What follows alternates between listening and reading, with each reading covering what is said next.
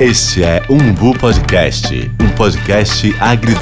Que é isso? Umbu Podcast, sua resenha agridoce com Camila França e Mirth Santa Rosa. O universo da nossa cultura sem papas na línguas ou mitos. Aqui a gente faz de tudo, ou quase tudo, né, pai?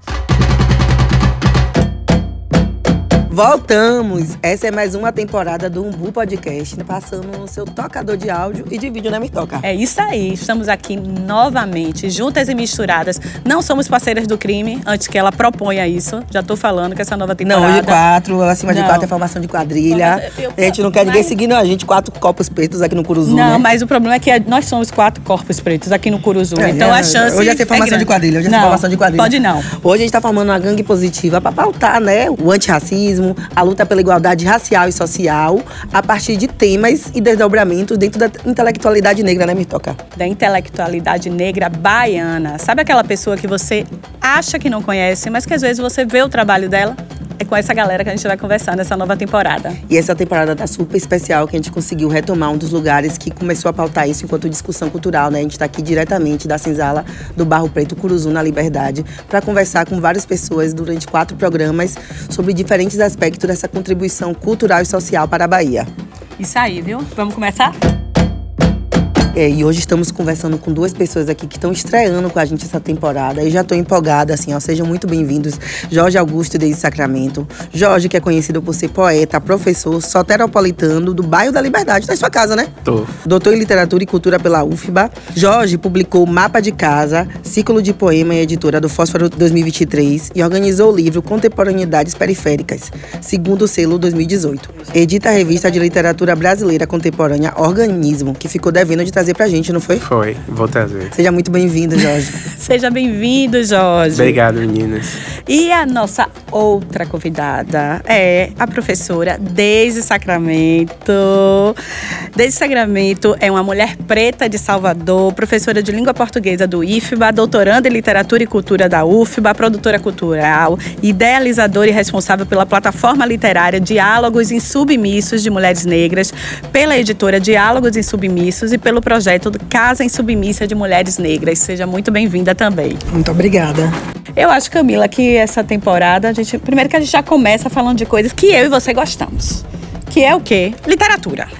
A gente já chega, que é um lugar que nos foi negado, não é isso? Sim. Eu vou começar falando o seguinte: esse projeto que vocês estão fazendo agora é fundamental, né? E é significativo que ele comece aqui, aonde os intelectuais estiveram, estão ainda por muitos anos, né? A gente fala muito hoje de letramento racial e quem fez isso ostensivamente por décadas para uma geração inteira que não estava nas universidades foram os blocos afros.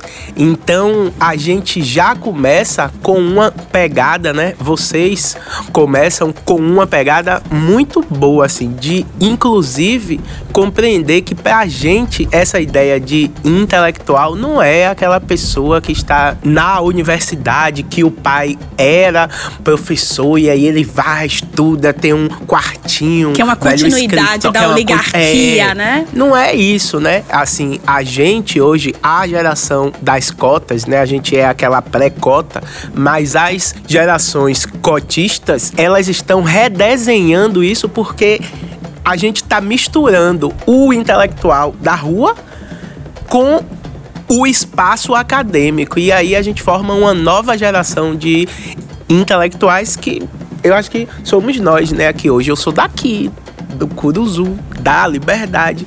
Morei aqui do lado muitos e muitos anos e tô hoje aqui falando disso no Ileia. Então, assim, eu acho que vocês pegaram o lugar certíssimo para começar. E eu fico feliz de ouvir falar isso, porque quem de cara vê a bio dos dois entende que são pessoas que estão na academia, estudando literatura e cultura, mas também são pessoas que estão compartilhando conhecimentos empíricos de vivências em relação da interatividade da comunicação, da construção da linguagem comunitária, das vivências em relação dessa formação cultural, seja no carnaval, seja na relação da sociedade com os vizinhos e tudo mais, e como isso a gente transforma em próprio conteúdo e conhecimento para devolver à mesma sociedade, né? E aí eu queria saber quando foi que vocês se perceberam esses agentes transformadores? É, quero agradecer, né, a todo mundo que está responsável por esse momento. Agradecer pessoalmente a Mirtes, a Camila, né, estreando aqui. Já espero voltar, tá vendo? Já cheguei. Já Eu gosto cheguei. disso. já cheguei. Eu gosto agradeceu, disso. né? Eu queria agradecer. E já cheguei Mas você- dizendo, "Ó, eu volto. Não, mas você chegou nos bastidores e você falou que gostou disso, de Demais, ver, de nos demais. conhecer. Então tá valendo. E para mim é muito importante a minha relação com a liberdade, ela também vem da história da minha família, né? A minha avó, a minha mãe é da Rua Zerê do Coutinho, um pouquinho mais em cima ali naquela região da Central, que descendo vai pegar o São Lourenço. Ali é só Foi ali que eu manja. cresci, né? Eu cresci enquanto uma criança negra. Eu não morava aqui na Liberdade, eu sou do Cabula 6, sou menina de condomínio, de uma, minha, uma mãe que teve, né? E é importante fazer esse registro. É igual a com- mim. Eu sou menina de condomínio lá do Ibuí. uma mãe de 74 anos, Dona Angélica, criou né, os filhos, minha mãe é mãe solo. E a educação, a leitura sempre foram pilares importantíssimos para ela. E minha mãe é uma referência para mim é, nesse campo da leitura e até enquanto professora de língua portuguesa, né, minha mãe sempre amou palavras cruzadas.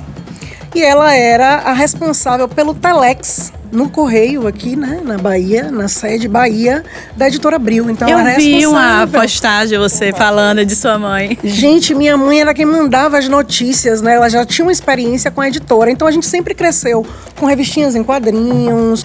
E durante muito tempo, né? é, esse contato da minha mãe com os livros, com as revistas, é, me possibilitou ter uma infância com acesso à leitura. E assim.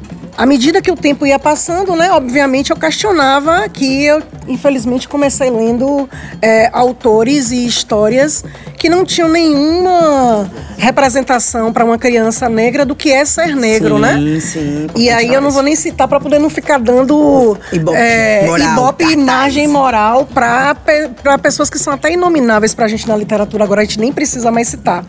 Mas isso foi importante porque o contraponto ele sempre esteve presente, né? Que eu olhava assim, sim, mas se é ela que cozinha, por que não é nome É, dela, né? Giovanni Sobrevivente, né? Com a história da, é, é, da, da tia Anastácia.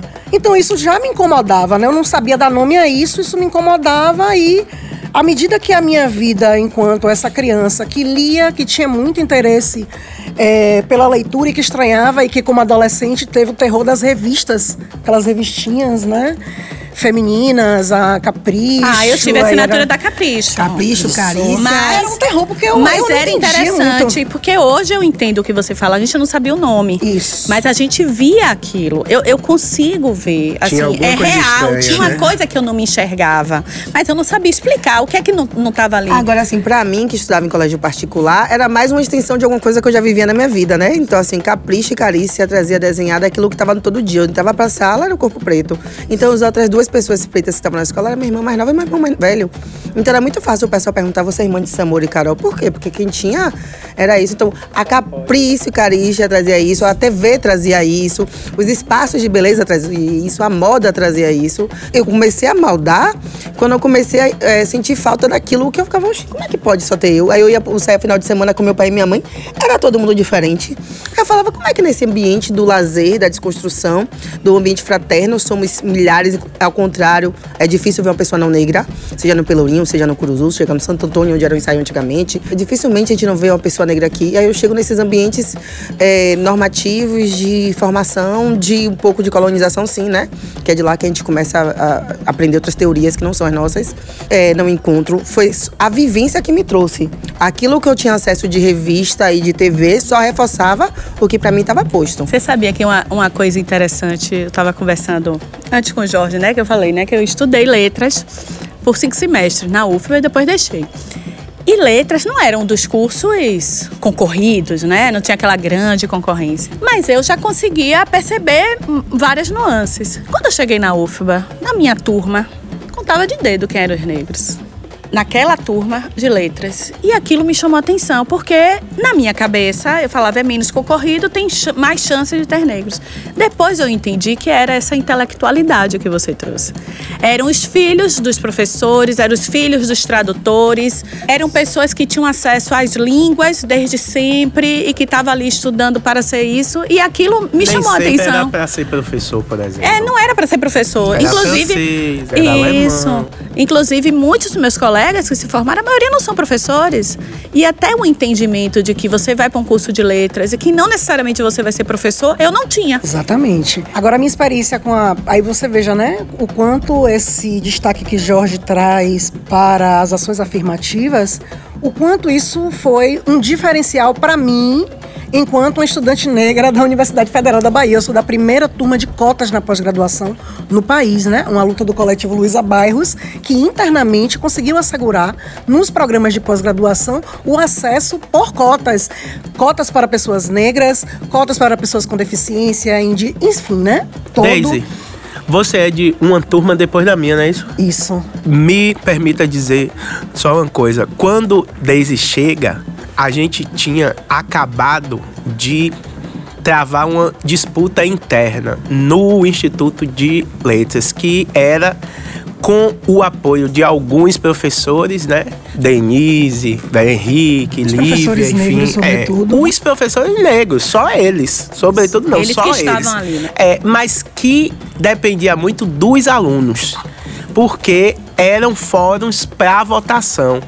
E aí a gente questionou por que, que tinha que ter entrevista. E por que, que a prova de língua estrangeira precisava ser necessariamente eliminatória? Ela podia pontuar, podia tudo, classificar, mas eliminatória no sentido de que você faz duas provas pro doutorado. Francês você tira 10. É, espanhol você tiraria 6,9. Perdeu, mesmo que no resto todo entrevista Se tivesse tirado 10. 10. A gente fala, olha, isso não cabe. E aí foi uma disputa mesmo de voto, mudar a forma como os votos eram computados. Técnicos e, como é que diz, alunos tinham um voto todos juntos. Não tinha paridade, a gente mudou. Tudo isso na disputa e no diálogo interno com os professores, em fóruns, debates. A gente tirou a entrevista e a prova de língua passou a ser classificatória. Na minha turma, acho que tinha uns 3, 4 negros. Vá lá hoje ver como é. Não, Ah, hoje é não, elite. não, não é Hoje é hoje. elite. não é Hoje hoje. é Já foi na minha turma. Já na sua turma. A minha turma A era, transformação foi, foi uma turma brutal. eminentemente negra e dentro dessas disputas, né, desse caminho de disputas internas, por exemplo, nós conseguimos assegurar pela primeira vez que o acesso às bolsas de mestrado também levasse em consideração o critério das cotas. E assim, obviamente, nada disso foi sem as tensões que a colonialidade da universidade está imposta hierarquicamente, com as amarras burocráticas, institucionais, inclusive jurídicas, porque é uma tra- a gente está numa disputa que ela também é jurídica, uma disputa de narrativa, uma disputa jurídica, né, sobre o direito, inclusive da manutenção e da revisão do projeto de cotas e como tem sido é, tenso manter, né? E assegurar. Na verdade, o Brasil não se preocupa em perguntar o motivo de nós ainda precisarmos de cotas, né? né? A grande pergunta é por que a gente ainda precisa de cotas. o racismo não existe Né? E aí, assim, a, a grande preocupação do país deveria ser o porquê, né? O motivo, e isso também, né, voltando ao que Jorge trouxe no começo, sobre essa perspectiva de intelectualidade, né? Que ela é racista, ela é classista, né, ela, ela é LGBTQIAP mais fóbica. Então, assim, a universidade ela é um espaço completamente embranquecido que dita, dita o que é literatura, dita o que é sujeito, dita a vida, né? Uma parcela significativa do que nós vivemos, nós empreendemos dentro da universidade e esse é um local de disputa para nós enquanto pessoas negras em qualquer estágio que estejamos, seja estudante, seja professor, seja coordenador, independente do que a gente esteja fazendo. É um espaço extremamente adoecedor, rígido, né? E que é, tem uma dinâmica de funcionamento, né? Que é o que a gente conversava um pouco mais cedo. Nós, pessoas negras, não sabemos fazer doutorado, porque nós somos talvez a primeira turma que entra A primeira geração né? que faz doutorado. Que faz doutorado, a primeira geração de pessoas negras que faz doutorado. Adoecidas. completamente adoecidas, Muita gente adoecida. sem estrutura, né? Porque o acesso às bolsas precisa ter esse debate, porque muitas vezes as pessoas negras têm a condição técnica de acessar, né? Acessa a nota, faz e dentro não consegue se manter. Porque não tem, inclusive, assistência estudantil na pós-graduação suficiente para amparar esse novo lugar de intelectualidade. Que tem cabelo para cima, que tem dread, né? Que tem deficiência, que se veste como se quer, que entende outras identidades de gênero. E a universidade simplesmente, sobretudo, né, sobre essa concepção do que é o intelectual, né? Quem é esse sujeito da intelectualidade quando nós nos colocamos nesse lugar? E você trouxe uma coisa que eu ia perguntar, né? Por exemplo, de forma, de forma resumida, os fenótipos não estão preparados para poder lidar com esses dois tipos de intelectuais que usam dreads, que têm a pele, que são retintos e que transitam no lugar sem espaçamento do que aquilo que a comunidade periférica tá, sabe? Ser intelectual não afastou muita gente da base. Isso é um privilégio preto, que a gente sabe como à à medida que a gente vai emergendo, onde as pessoas vão transitando e os espaços que passam a circular.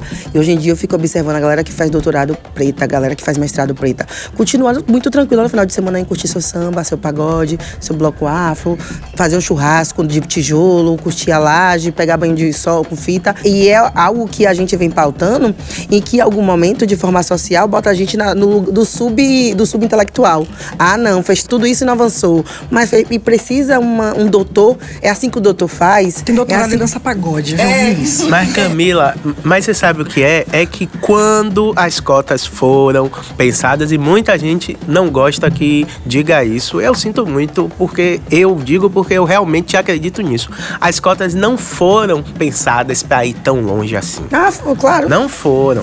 Eles, paliativo. eles quando Era como se fosse um acesso apenas à Eles- graduação. Você não Não, precisava é, andar. a. Você não É, precisava acho- ir. E eu tenho uma sensação que era aquela lógica que teve no processo de abolição, né? Abole para ver se eles se matam. É um bora botar eles na academia pra não ir pra Não lugar era- nenhum e ver o que vai acontecer. Não era pra ser isso, assim.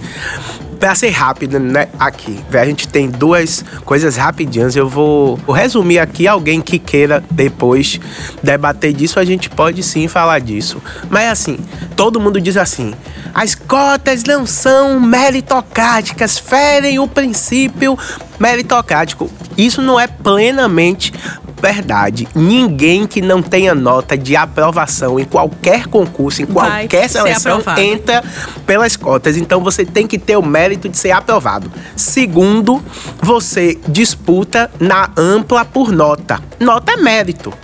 Você não conseguiu nota para estar entre os classificados das vagas, duas vagas, mas você tem nota de aprovação. Você já foi aprovado no concurso, então você tem a chance de concorrer dentro de um outro grupo menor. A concorrência dentro desse grupo menor é por nota. Se eu tomei 7, você tomou 7,2, quem entra é você. O dispositivo de funcionamento das cotas é meritocrático. Só para que isso fique claro. E quando as cotas é feita, ela é feita no primeiro governo Lula ali, a gente chega a ser a oitava economia do mundo. Gente, não se gira dinheiro, não se produz economia, financia casa, carro, compra coisa, viaja. A gente estava viajando, ganhando dois mil reais no mês. Se precisava criar renda para uma classe que precisava consumir para o país crescer. Primeiro, então, a ge- a gente precisava formar essa classe. As cotas entram também num jogo econômico, político de desenvolvimento do país. A gente fala isso, as pessoas dizem, mas as cotas foi a luta do movimento negro. Óbvio que foi, óbvio que foi. Antes de tudo, foi isso. Mas como é que a velha elite brasileira se apropria disso? Não, já que eles vão conseguir as cotas, a gente tem também que usar isso do nosso jeito. Limita ela. O alcance dela foi limitadíssimo. Os concursos públicos burlaram cotas até dois anos atrás quando as bancas ficam fortes realmente, quando tem curso para as bancas de heteroidentificação. Antes disso, as pessoas estavam burlando as cotas brutalmente no acesso àquilo que é mais direto, que é o dinheiro, que é o concurso público. Então eles deram de um lado, mas eles tomaram de outro. Eles encontraram formas de se apropriar de também. se apropriar disso. E tem também um ponto importante com relação a isso. Existe uma desonestidade de pessoas brancas Muito. que entram pelas cotas. As bancas conseguiram barrar né, muito desses números. Eu fui, eu participei da primeira seleção, da primeira banca de heteroidentificação e é um processo que eu pessoalmente vivi como algo extremamente adoecedor, porque pessoas que fenotipicamente não são negras estão ali, né? Eu estava dentro de um processo, existe um rito, as bancas têm um método, a professora Marcelene Garcia, né, que é minha colega no IFBA, a pesquisadora que pensou o método das bancas é a tese de doutorado da mulher, né, sobre como a gente pode fazer é, esse processo de heteroidentificação nessa confusão que é Esse quando se diz entendimento, né, no quando- Brasil. é, mas esse entendimento ele se dá quando se diz, é, se diz assim, diz respeito a algo que vai trazer alguma vantagem, né? Então as pessoas estavam lá dissimulando e aquilo para mim, enquanto banco, era extremamente adoecedor, porque depois dali Aquilo ali é falsidade ideológica, você dizer que é uma pessoa e você não ser. Não acontece nada com pessoa que frauda o sistema de cotas. A pessoa frauda o sistema dentro da universidade, passando por todo o rito. Isso aí né? precisa ser revisto. E isso. Isso é crime. Isso é crime. Isso é crime. Né? Isso é crime, né? É, a gente via né, as tensões entre jovens que, inegavelmente, inquestionavelmente, eram pessoas negras, que elas mesmas, entre si, questionavam a presença de algumas pessoas que, por mais que a gente tenha toda a complexidade do debate né, sobre fenótipo no Brasil, pessoas inquestionavelmente brancas concorrem cinicamente ao sistema de cotas, burlam, são barradas na banca, muitas vezes emperram o processo eh, seletivo porque entram com liminar, têm acesso ao jurídico, né? Tem acesso ao instrumento, à instrumentação jurídica para impedir, né, o processo de acontecer. Então, assim, esse país, de fato, o Brasil, ele acaba sendo extraordinariamente cínico quando se, a gente quer pensar as questões da história e do direito das pessoas negras à dignidade humana, né?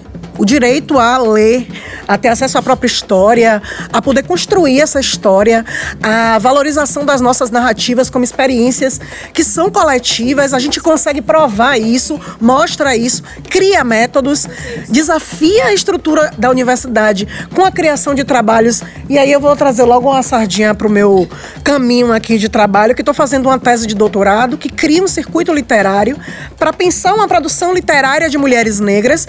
E eu digo que eu só fui acolhida no programa de doutorado com esse projeto porque foi na UFBA.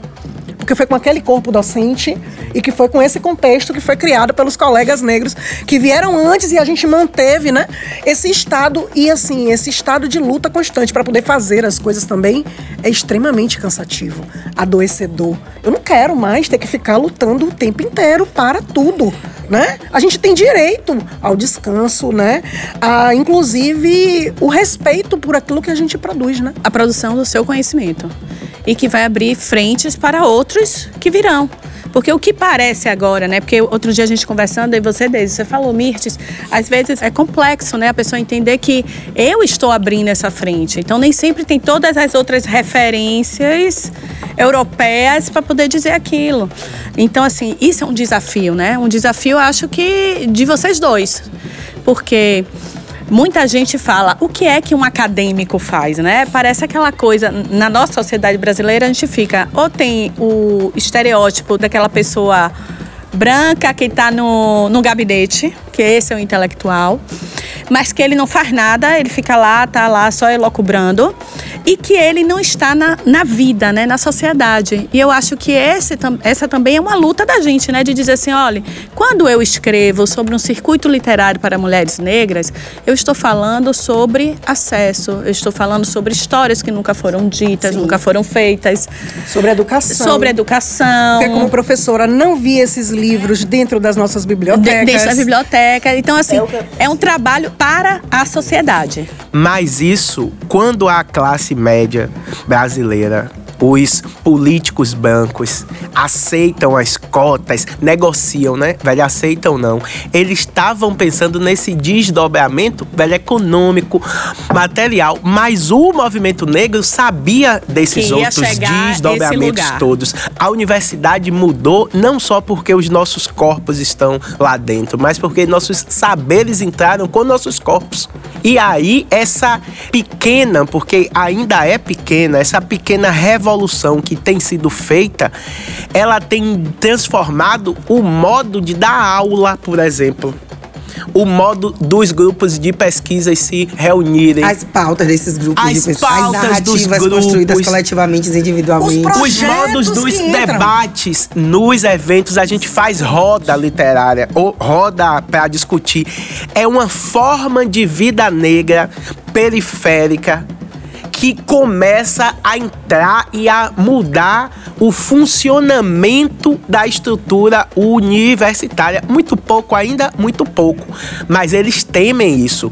Por isso eles aceitam a burla, eles jogam, velho, essa burla. Por isso eles roubam vaga, porque eles têm medo da transformação que eles não foram capazes de prever, mas que os movimentos negros já sabiam que ia ter. Por isso que desde velho Abdias Nascimento se briga pela lei 10.639 e pelas cotas. Abdias, Lélia, Beatriz, todos esses nossos militantes históricos sabiam o que isso ia reverberar dentro da universidade, mas a vida, velha acadêmica, a classe média, os acadêmicos brancos achavam que, eu suponho que eles achavam que era só vaga para estudar e trabalhar oito horas por dia, entende? E assim, ainda pegando, né, essa reflexão que Jorge traz, né, sobre a nossa entrada na universidade com nossos modos de fazer intelectualidade,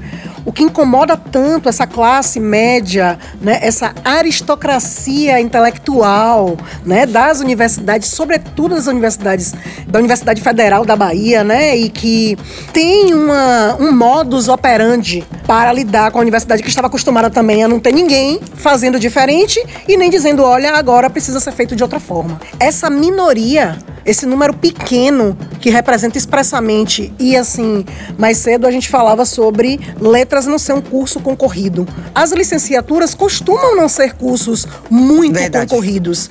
E são cursos extremamente sucateados são cursos que têm acesso dentro da universidade a recursos de forma diferenciada. Então se você é, se a gente para para pensar o quanto essa nossa entrada na universidade essa nossa presença tímida enquanto docentes da universidade a pesquisa de do coletivo Luiz Abairros é de que 2% ou 1,7% do corpo docente da Universidade Federal da Bahia se autodeclara negro. Subiu um pouco, não foi Subiu um pouco, mas isso eu tô falando de 2017. Acho que agora tá dois. Isso que eu ia Era dizer, é 1,7, dois. acho que agora tá dois. Gente, se a gente pensar em Salvador, se a gente pensar na Bahia, se a gente pensar no percentual de pessoas negras que formam o contingente populacional do Estado, e a gente observa esses números, então, assim, além de tudo, eles subestimavam que o pouco do que nós já conseguimos fazer fosse fazer o barulho, o estardalhaço e o incômodo que a gente tem feito, porque a gente tem incomodado. E a gente está falando muito sobre essa movimentação no campo acadêmico, né? Mas a gente também tem que falar do pós-acadêmico, que muitas dessas pessoas que ingressam estão movimentando a dinâmica do mercado de trabalho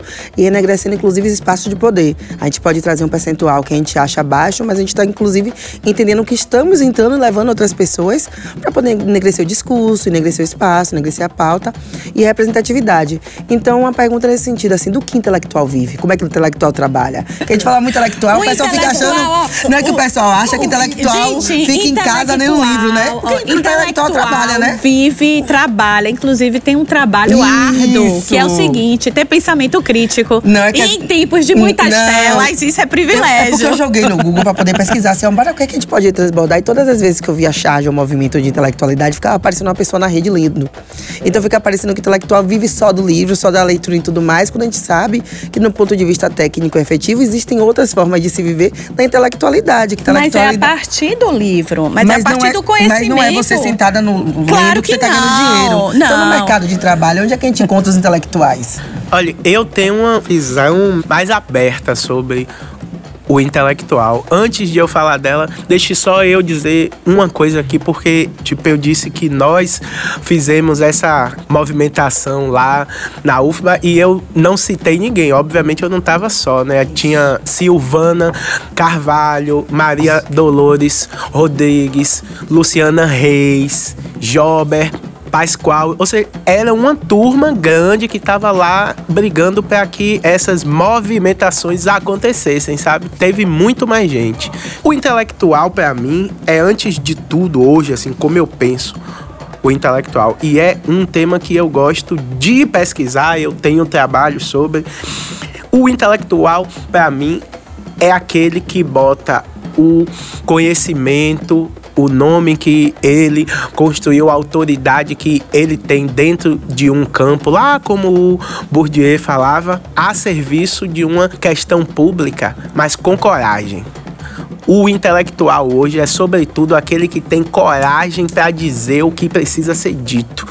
Não é que ninguém saiba certas coisas, muito pelo contrário todo mundo sabe muita coisa, mas poder ter a coragem de se comprometer com certas coisas é tenso, é difícil, aquilo pode custar nesse mundo neoliberal, às vezes a sua própria sobrevivência, às vezes a sua carreira. Oi, Deise. Ou a sua vida. Ou a sua vida, exatamente, né? Eu lembro há anos atrás quando Lívia Natália teve o poema dela censurado. Censurado. Ai, ai. E não tinha saído nenhum texto. Por que não tinha saído nenhum texto? Porque era contra a PM. E ninguém quer falar contra a PM. E aí eu falei, porra, ninguém vai falar, eu vou lá fazer o texto. Eu acho que iam falar, mas eu comprometido com dizer assim, eu tenho que fazer. Aí eu fiz o texto sobre. E o texto voou, foi o texto mais lido do Bahia Notícias na semana. Até onde eu soube nos bastidores. Então, assim, serviu para dizer, e muitos outros textos vieram depois, sabe? Cidinha da Silva fez texto, ou seja, Lívia não ficou sozinha, porque o intelectual negro ele tem um compromisso com a comunidade. É a coragem de dizer o que é a verdade, não para ele, mas a verdade do grupo. E a verdade do grupo não é ontologicamente afirmada, não é uma coisa que é verdade desde sempre. É a verdade que vai produzir o bem comum. O que é que é melhor para todo mundo que mora no Curuzu, ter saneamento básico bom, segurança boa, transporte público bom, sabe? Foi bom ter tirado os ônibus daqui, foi por causa disso, não foi por causa disso. É um consenso do que é bom para a comunidade, é a verdade do grupo. O intelectual negro, eu acho, ele deve negociar com o grupo essa verdade que deve ser defendida e ter coragem para defendê-la, às vezes contra o próprio grupo. E do que sobrevive um intelectual, Jorge? Como é que o intelectual trabalha? Trabalha muito, né, Cris? Trabalha igual um bicho, é, gente. No Trabalha caso demais. dos dois, que os dois têm editoras. Então estão aí nessa luta, né, da editoria, né, da produção dos livros, de tentar distribuir. Esse é um grande desafio, né? Gente, olha, assim, pegando o gancho dessa perspectiva de intelectualidade aberta, ampla, é, eu tenho eu tenho tecido reflexões dentro da minha pesquisa de doutorado. Gente, eu tô monotemática porque minha defesa de doutorado tá perto de chegar. Aí já aí não tem como falar de outra coisa. Desculpem, mas eu não, Não, tenho mas aqui como a não gente tem que ser monotemática e falar o tempo inteiro dessa bendita dessa tese, entendeu? Mas assim, é o que é que eu tenho observado, né? Eu sou uma professora, eu tenho uma experiência docente desde 2002 em escolas públicas. Então eu vi de tudo, vi alguns governos passarem, eu acompanhei de dentro da escola tudo isso, né? E aí eu ingresso na pós-graduação, depois de quase 10 anos que eu tinha feito a graduação, foi que eu consegui entrar no mestrado, entro no mestrado, estudo, faço doutorado, e aí o meu doutorado, ele é fruto de um imbricamento de um pouco de tudo que eu sou. Como foi que começou a minha pesquisa de doutorado com o Diálogos em Submisso de Mulheres Negras? Eu fui com uma amiga que tinha acabado um relacionamento, tava na bad, triste, arrasada. E ela disse: Você vai comigo pra Flip. Disse: Mulher, essa festa literária, de branco, longe. O que, que você quer fazer lá? Cara, longe, Como é que eu vou Caríssima. pagar esse negócio? Já fomos para Longe lá. cara, Longe concordo. cara, né? Mas assim, Gente. a gente foi lá observar, não foi, amiga? Fui pra Flip em 2016. E, gente, foi uma experiência extremamente violenta chegar numa festa literária. Eu, que sou professora, que tenho uma experiência literária da Bahia com autoras e autores negros, né? Chegar na Flip e observar nem público, nem programação, não tem pessoas negras além das pessoas que estavam, não sei se vocês, né? Paraty é uma cidade extremamente colonial. Já, fomos que em os Paraty. gringos compraram tudo, como eles fazem, né? Compraram tudo, administram da maneira deles, as pessoas negras estão vivenciando o subemprego e por aí vai aquela realidade num lugar paradisíaco, turístico. E a Flip é a maior festa literária do país, quinta maior do mundo e que movimenta um mega cenário literário. Né? As festas literárias, o que eu venho defendendo é que elas são uma grande vitrine, elas são uma grande vitrine do nosso trabalho, mas elas formam um público. Eu concordo que elas formam um público. Porque a gente tem, por exemplo, na Flip de 2018, Conceição Evaristo com o segundo lugar de vendas da Livraria Travessa durante a Flip. Então, assim, esse estranhamento na Flip, né, aquilo me incomodou, me incomodou, foi violento pra mim estar naquele lugar e não ver ninguém negro e não ter debate sobre questões negras. Aí eu tive a felicidade, porque a Flip, ela é uma festa literária que ela tem as suas programações paralelas, e era lá onde nós estávamos. Muito discretamente, eu fiz um curso com Ana Maria Gonçalves, muito de pertinho, conversando sobre esse impacto da violência. E eu lembro que na época o caso do assassinato dos jovens do Cabula estava sendo o boom do debate sobre segurança pública na Bahia a partir né, das declarações que foram emitidas pelo governador do estado. E o- a relação entre literatura e violência era a- o debate, né? E aí eu me encontrei ali, eu, poxa, encontrei Ana Maria. É um, a realização de um sonho, encontrar uma autora, né? Conhecer uma autora que eu admiro. Eu disse, não, isso aqui é um espaço que está me mexendo muito. Eu voltei, entrei no doutorado com um projeto que é pensar a nossa presença das mulheres negras nas festas literárias.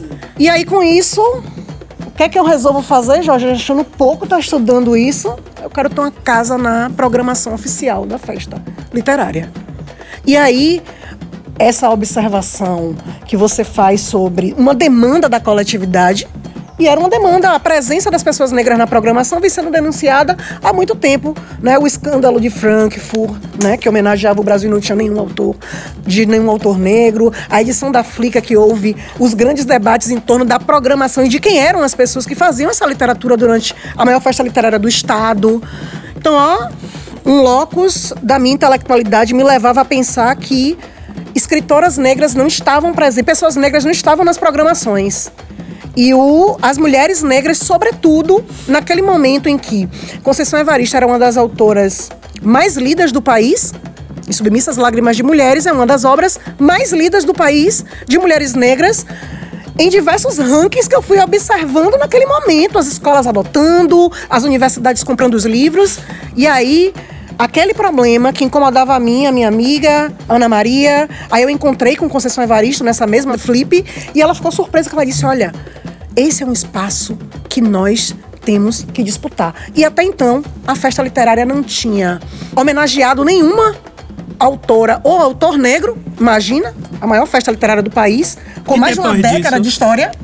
Lima Barreto foi homenageado. Isso aí Pronto, mudou, homenageado. foi E ano pouco, passado foi? foi Maria, Maria Firmina dos Reis. Maria Firmina dos Reis. Exatamente. Foi Maria Firmina. Mas, gente, a gente. E a gente teve pela primeira vez, eu não sei se é a primeira vez exatamente, mas a gente teve curadoria negra, que é Foi. um centro das feiras, né? A gente tem curadoria negra na Flip hoje. Isso. é um negócio difícil. É, Fernanda Bastos, tava Milena. Brito, Milena na Brito. Curadoria. E, e tinha o Maurício no ano passado. Eram três pessoas. Então, esse ano a Fernanda Bastos e a Milena Brito continuam. Então, é a primeira vez que tinha gente negra na curadoria. Porque a gente fica falando, tem gente preta nas.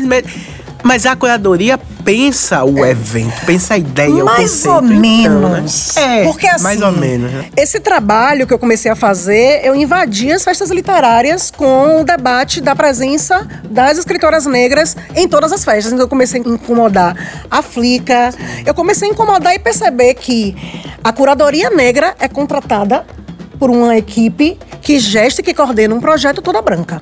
E que vai atender a dinâmicas de mercado, sim. E que vai dizer que esse negro eu não quero. Entende? Então as E existe curadorias uma, uma negras. dinâmica de mercado também, que aí eu chamo a atenção porque é o, é o lugar que, que eu sempre converso muito com Camila e que é onde nós do, do Umbu nos posicionamos, que é assim, é a disputa da comunicação, gente. Comunicação é poder. Não é aleatório essa frase, não.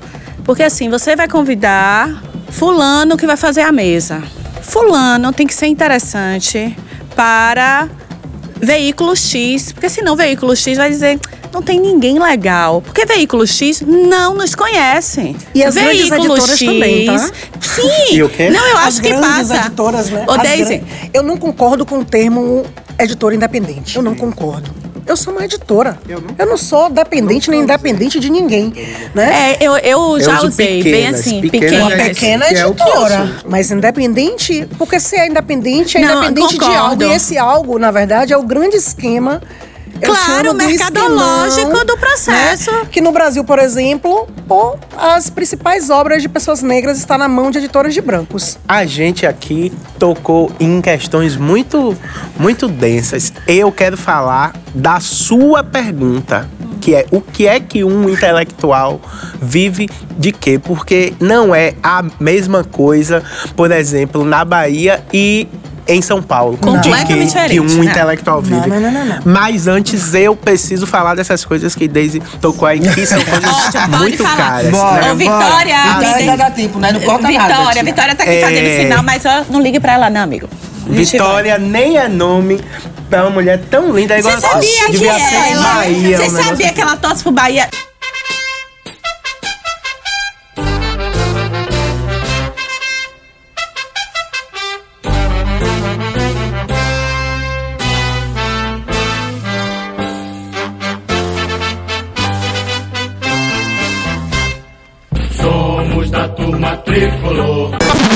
Diz ela, mas a gente fala, Oxe, como é que seu pai botou o nome do Vitória? Ninguém é perfeito, né? Ninguém é perfeito. Ela assumiu aqui que ela torce pelo time errado, ninguém é perfeito. Tá vendo? Vamos. Então, é. Assim, eu nunca fiz curadoria, porque não vou ser chamado pra fazer curadoria. Nunca fui chamado fizer nenhuma. um evento, eu vou te chamar pra fazer Muito obrigado. curadoria. Nunca fui chamado pra nenhuma festa literária da Bahia, mesmo tendo 10 anos de atuação direta com a editora e publicações o tempo inteiro, mas nunca fui chamado, né? E obviamente que eu sei que há motivos para isso. Agora eu fui chamado pra Flip. Estou eu, Maria Dolores Rodrigues, Carla é a Cotirene, Denise Carrascosa e é, Itamar Vieira Júnior. São cinco baianos que eu lembro de cabeça agora aqui. O que é uma coisa muito nova. O que é uma coisa que eu acho que não acontecia e obviamente que a gente festeja isso. Mas obviamente que a gente se pergunta por que isso agora. O intelectual é isso, ele tá sempre pensando por quê. Nada vem de graça, agora. né? E aí a gente tem que pensar que de uns anos pra cá, sobretudo depois que a Angela Davis veio, os livros dela foram traduzidos e venderam muito, as obras negras entraram no mercado. E aí as obras precisam dos sujeitos também. E aí a gente teve, por exemplo, no ano retrasado, a Companhia das Letras lançando Oswaldo de Camargo. Saiu agora, não foi? Tem pouco tempo e todo mundo perguntava: mas será que tem que sair mesmo pela companhia ou não? Mas isso. E as outras editoras pequenas, eu digo para os autores, autoras que chegam na organismo, lancem com a gente, sim. E quando uma grande editora chamar, vocês vão. Porque, gente, a disparidade estrutural É enorme, que né? uma grande, como é que diz a editora, pode fazer pela carreira de uma pessoa, a gente não pode. E eu nunca vou prejudicar uma mulher da coleção das pretas dizendo a ela: não aceite esse convite porque você disse que ela sacou. Nunca vou fazer isso porque eu não sou maluco. Agora, tem que saber jogar. Existe um jogo. Oswaldo de Camargo foi pra companhia, lançou acho que quatro livros, mas ele tem mais quatro na velha editora que acolheu ele, continuou publicando ele, fez ele continuar sendo um autor lindo que é a ciclo contínuo. Velha editora negra de São Paulo com um compromisso muito grande. Ele não largou uma e foi para outra, ele jogou. Uma vez Ele negociou. eu vi uma entrevista de Eliana Alves Cruz falando disso. Que ela nunca saiu da Malê. Ela continuou na Malê, que foi onde ela publicou, mas É que abrir ela espaço, aceitou. Foi pra gente no- Foi no Du. E ela fez assim: eu entendi que eu ia ali, aquele específico é com aquela, mas as outras eu vou continuar, porque é o abrir do espaço mesmo. E é um jogo. Claro, é um jogo. A gente tem que parar de jogar pra perder. É O- o- isso. como diz no, o- no, no Baba, o jogo é jogado. O jogo é jogado até a hora que você não precise mais. Não precise mais. Agora, sobre o intelectual, desde tá aqui a gente vai falar disso assim. De que é que vive o intelectual? Onde são, que estão, Você que viu fazem. O que comem? Desde disse aqui, mestrado, doutorado, porque desde está na Bahia. Então, economicamente, um intelectual, um escritor, não se mantém aqui de ser intelectual. Ah, isso é tão escritor. triste, Não é se uma- mantém. Eu, um dia desse, tava conversando com uma brodaça minha de São Paulo. Curioso, porque uns brothers, outras brothers, eu dizia, mas por que essa pessoa não faz concurso pra universidade? Ela falou, Jorge, você é maluco? Cada palestra dessa deles é dois mil. Pra que, que ele vai fazer um concurso pra ganhar 8 mil no mês, ficar preso lá e não, e, não, e não conseguir mais fazer nada com DR? Que DR prende a gente, a gente consegue fazer mais nada. Eu falei, porra, não sabia. Aí eu falei, isso é mentira. Aí no ano passado eu fui chamado pra fazer umas duas falas em Ah, São Jorge, Paulo. eu e acho que você vai ser o primeiro do Umbu, viu? A gente vai, vai fazer esse É. negócio. E Vamos eu botar a falei assim- Vamos co- colocar ela pra poder você fazer as palestras, viu? E eu falei, Mirtes, pô, então. Aí eu fui lá, Camila, falei umas duas coisas, fui pago, voltei e falei. Pô, é disso que o povo vive. Então jogo. tem como ser Claro, tem intelectual no Sudeste. Talvez tenha, né? eu não tô dizendo que tem. Eu não vivo lá, mas as condições não são as mesmas. Então aqui o que resta é ou imprensa ou vida acadêmica. Pro intelectual comer, pagar conta, pagar casa, tem que entrar pra academia. E o funil é minúsculo. Duas vagas em dois anos. E aí a gente acaba perdendo uma produção intelectual muito grande, porque temos uma imprensa muito muito, muito viciada na Bahia. A imprensa da Bahia não diz qualquer coisa, você não consegue publicar os textos que, que quer. E eu tô dizendo que eu já mandei textos, e eles, ah, ah, não, não vamos mandar. Eu já mandei texto para Portal Negro que diz foge da nossa linha. Foge da linha porque eu tava metendo pau em todo mundo. Então, é. Mas aqui no Umbu Não você tem pode, como, viu, assim, amigo? pode? Pode, mandar. Então, pronto. Porque o máximo que Então- a gente vai colocar é as opiniões são do articulista. Um intelectual negro, então, ele vive de quê? De inventar caminhos de sobrevivência. Acho que é isso, porque é difícil. Ele não tem o direito de ser intelectual só. Ele tem que ser outra coisa. Vender quentinha, ser intelectual. Ser professor, ser intelectual. Jogador de futebol, ser inte... Ele tem que fazer outra coisa. Então aqui na Bahia nós ainda estamos nesse lugar Estamos. de ter múltiplas funções. Concordo absolutamente que, por exemplo, é, eu, tô aqui, né? Olha eu, a monotemática, trazendo a tese de novo, tese, né? doutorado, bora. Mas é mesmo. isso, é pensar que o trabalho que a gente faz com diálogos insubmissos, né? Já foram mais de 150 pesquisadoras, autoras, artistas que teve essa mediação com um público, um público de mais de 10 mil pessoas. E internamente aqui, eu não consigo apoio para fazer, porque a árdua batalha da produtora cultural negra na Bahia é de provar, primeiro, que reconhecidamente, o tempo inteiro, o seu trabalho Ele é válido de financiamento, ele é válido de imprensa, de ser divulgado na imprensa, ele é válido de ser é, notado pelas empresas que podem patrocinar a ação. Eu tenho uma ideia que ela se alinha também com a intelectualidade que está disputando o espaço de mercado. Eu quero que as escritoras negras ganhem dinheiro. E essa disparidade, ela é escandalosamente é, assustadora. Mas eu tô sempre me botando, né? Eu tô sempre me botando, eu tô sempre acreditando que as disputas de mercado, elas são importantes. E aí eu já trago até um spoiler aqui, que esse ano a gente vai estar na Flip de novo. Casa Submissa de Mulheres Negras, a programação oficial da Flip. Parabéns, viu? Eu não sei como vocês conseguem. A gente fica, a gente fica espantado com isso. Ah, eu acho que Deise já abriu, inclusive, Parabéns, Deise. abertura. Tá acabando nosso programa, mas Deise já, abriu, já deu abertura para a última pergunta, né? Que é isso, quais são os seus trabalhos atuais, quais são as perspectivas, onde é que as pessoas podem encontrar vocês nas redes. E aí é isso, onde pode saber mais, acompanhar a vida de vocês e o trabalho Comprar de os vocês, né? Comprar os livros, venda os seus peixes agora. Ó, o Diálogos é, começou, né, com essa pesquisa de doutorado.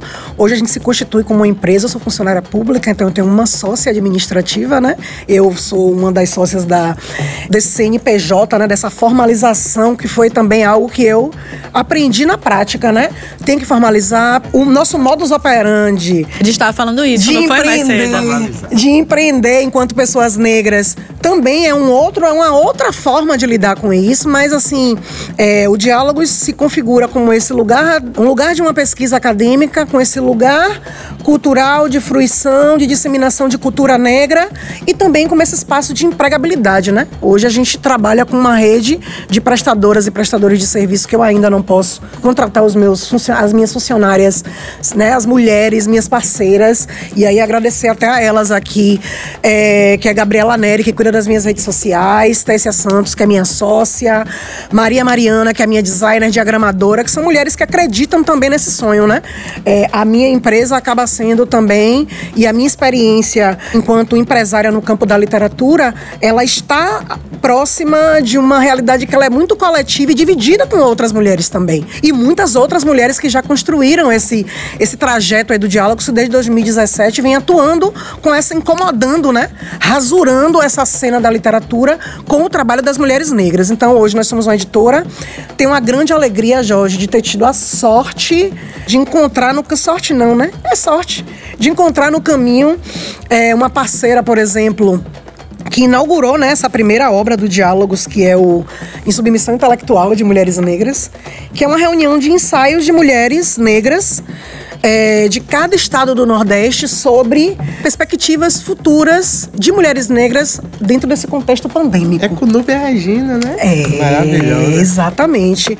E esse livro, gente, foram duas, uma tiragem de 2.500 livros, que foi patrocinado pela Fundação Rosa Luxemburgo para distribuição gratuita. Então, eu estou distribuindo livros, né? A gente faz as oficinas, manda os livros para as universidades, manda para as Pode escolas. segurar esse pra mim, já que você tá distribuindo. Eu trouxe alguns, a gente pode, né? E quem quiser, inclusive, entre em contato com a Fundação Rosa Luxemburgo, que eles enviam o livro pro endereço.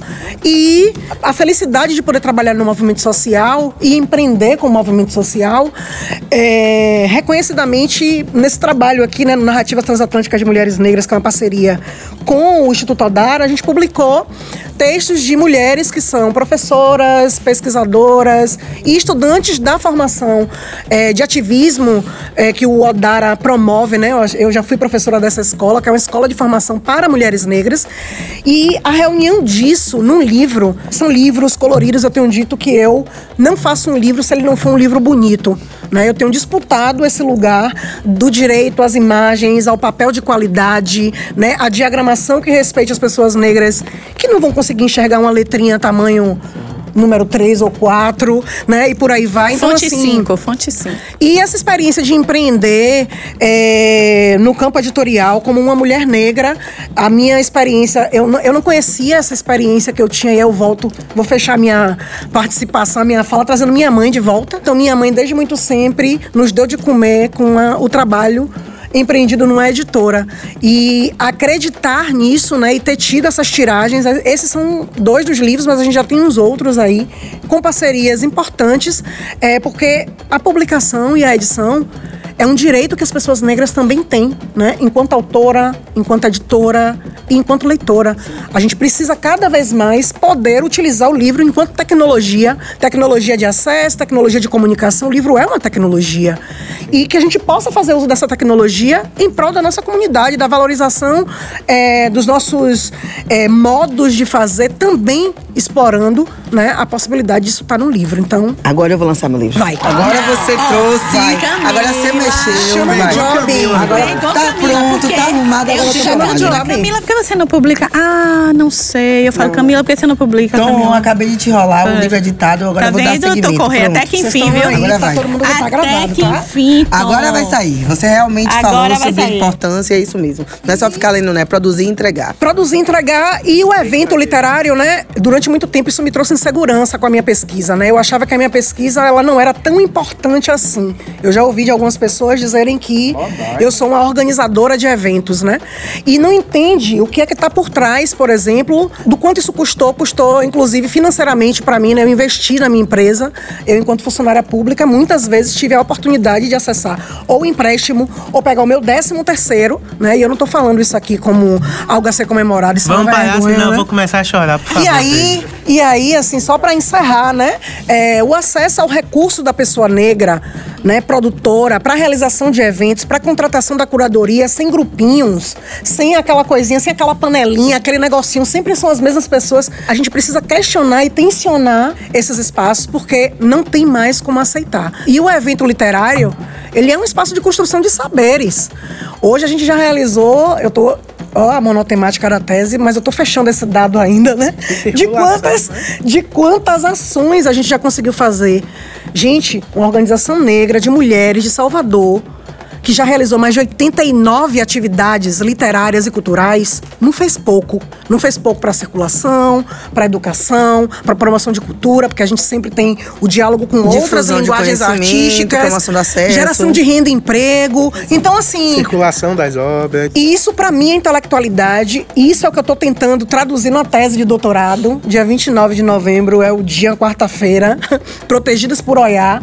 Vamos lá pra defender esse trabalho, né? E dizendo que nos é caro o lugar da curadoria, mas nos é caro o lugar da coordenação geral dos eventos literários. Nos é caro estar nesse lugar do empreendimento do evento literário para geração de emprego e renda de fato. A gente, inclusive, consegue entregar um monte com tão pouco. As pessoas negras entregam muito com pouco, né? Então, assim, que a gente possa ter oportunidade, inclusive, né? E você? Olha, eu tô lançando agora esse livro aqui.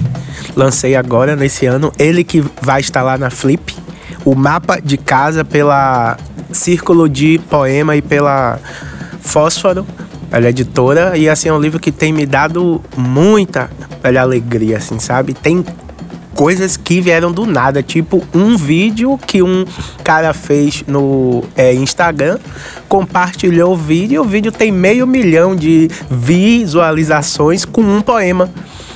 Ele lendo o poema, visualizou o poema, o negócio tem 500 e tantas mil visualizações. Eu tomei um susto, assim, muitas coisas boas vieram com o livro e eu tô feliz. E é um livro que fala sobre um bairro aqui da Liberdade, que é a Travessa Nossa Senhora das Graças, na Perovais, que é onde eu morei a maior parte da minha vida. Depois eu me mudei para o Curuzu.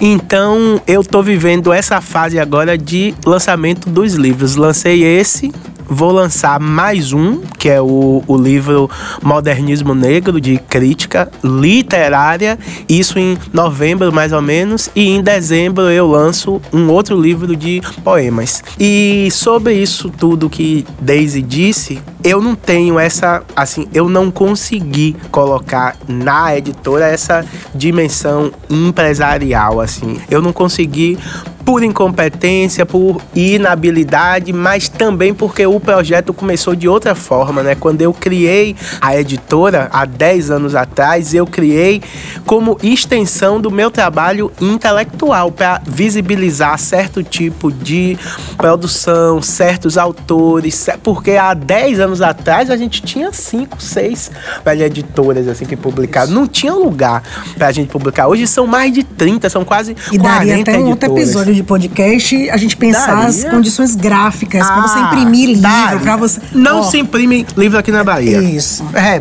Nunca né? imprimi. Não tem, não tem condição básica, nem vai ajuda, tipo Egba, podia ter 30% de desconto para os autores baratos, não tem nada. Então, é como eu digo no último texto que eu publiquei, que foi praticamente boicotado, porque eu denuncio coisas das feiras. Sim. E aí, lá eu digo, não se trata só de não haver incentivo, há um boicote deliberado à produção local, há um boicote, e isso é muito grave.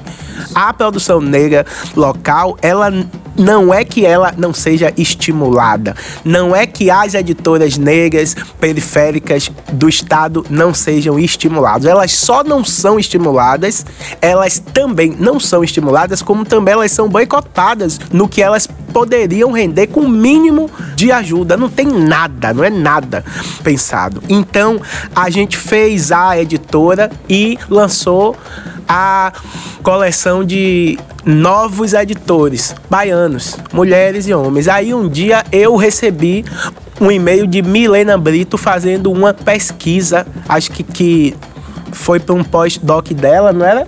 Sobre o número de mulheres que você tinha na sua editora. Eu fui lá, contei, tinha 11. Mas a gente já tinha uns quase 30 homens. Aí eu falei, puta que pariu. Tô fazendo de novo esta merda. Tô Aí- fazendo igual. Porra, fiquei muito, muito, muito triste. E aí, na mesma hora, a gente lançou o selo Das Pretas. Uma coleção produzida, editada, dirigida, coordenada, tudo por mulheres negras. As mulheres negras do conselho indicam quem vai sair. A gente não entra em nada, né? E aí, a gente já tem 12 livros. 12 livros de mulheres negras, muitas delas inéditas, porque há uma coisa para se diferenciar. Tem gente que eu não sei o que é que pensa, diz assim: somos uma editora negra. Aí outra pessoa diz: somos uma editora negra. E aí nas pesquisas surge tudo como a mesma coisa. Não, gente, a editora negra é diferente entre si. Tem linhas editoriais, projetos, conceitos de livro, circulação diferente. Cada editora negra tem sua perspectiva. Tem umas que, assim, enfim, a gente lança gente que vende latinha, a gente lança dona de casa, a gente lança gente que não é professor universitário, que já tem venda garantida ali, porque é muito fácil você só ficar lançando doutor. Que tem três turmas por semestre, que aquele livro vai sair. Pegue uma dona de casa e lance, como a gente faz. Poetas, Como a não, gente escritoras fez. escritores não publicaram. Não publicar inédito, ninguém quer lançar inédito, então é muito conveniente a companhia das letras pegar seu velho Oswaldo com 40 anos de carreira, não sei quantos, mas muitas décadas com muitos livros, um sucesso e dizer vamos lançar o senhor. Massa, é bom, mas quem vai lançar a base? Quem vai lançar o primeiro livro? Que não tem quem compre o primeiro livro. Tem que ser trabalhado. A gente faz isso na das pretas e nas outras coleções que nós temos. Ai, muito bom. Bom escutar vocês, bom aprender com vocês. Nós aqui, né? Camila, qual é o episódio aqui? que você tá dizendo? 48º. 48 A gente falou de literatura, mas se a gente fizer também um podcast para falar de comunicação, a gente vai encontrar as mesmas nuances, as mesmas dificuldades, mas assim, Precisa ser entendemos. feito, né? Que a comunicação é. tá precisando ser discutida. Pois é, né? a, a- a comunicação precisa realmente compreender que não dá mais para nos negar. Eu sempre digo isso. E quando você diz que o intelectual é aquele que tem coragem de falar, e nós, muitas vezes, quando nós, quando falamos, ou eu ou Camila, a gente sabe que a gente carrega também isso, né? E fala às vezes, ah, não vou chamar Mirta, não, vou chamar Camila, não, porque vão ficar falando. E é isso, a gente entendeu que essa temporada que a gente vai falar, a Bahia toda vai falar de Novembro Negro, eu não tenho dúvida que vai falar. Mas eu disse a Camila, mas nós vamos fazer a nossa temporada apresentando quem está em luta por espaço como nós. Nós na comunicação e os nossos convidados na intelectualidade.